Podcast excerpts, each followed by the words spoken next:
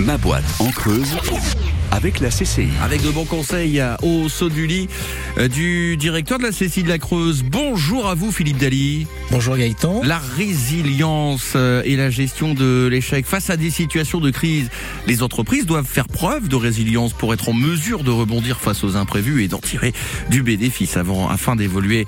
Alors salariés, managers ou membres de comité de direction, savoir faire preuve de résilience, c'est une attitude nécessaire pour euh, tous les profils d'une d'une société. On parle de ce sujet-là parce que c'est un sujet qui est revenu, vous savez, après le Covid. on a dit, tiens, euh, globalement, euh, les entreprises creusoises sont résilientes. C'est vrai qu'on globalement, elles ont bien passé le, pas et le territoire est reconnu pour ça. Mais le creusois est reconnu pour ça. Alors, globalement, c'est quelqu'un d'authentique, âpre, mais globalement, il sait rentrer les épaules et y aller. Bah, la résilience, c'est euh, quand on parle des organisations résilientes, ces entreprises sont capables de, rebondir et même de prospérer après une période très perturbée, très instable, complexe.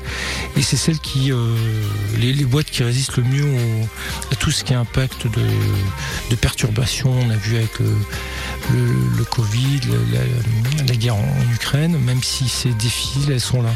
Donc elles démontrent, et c'est la particularité de nos boîtes creusoises là, qu'elles sont, elles sont capables quand même d'être adaptables, flexibles et de, tenir dans, dans, le temps. Et donc euh, le fait de réagir, de pouvoir reprendre, euh, bah, c'est des facteurs de la résilience.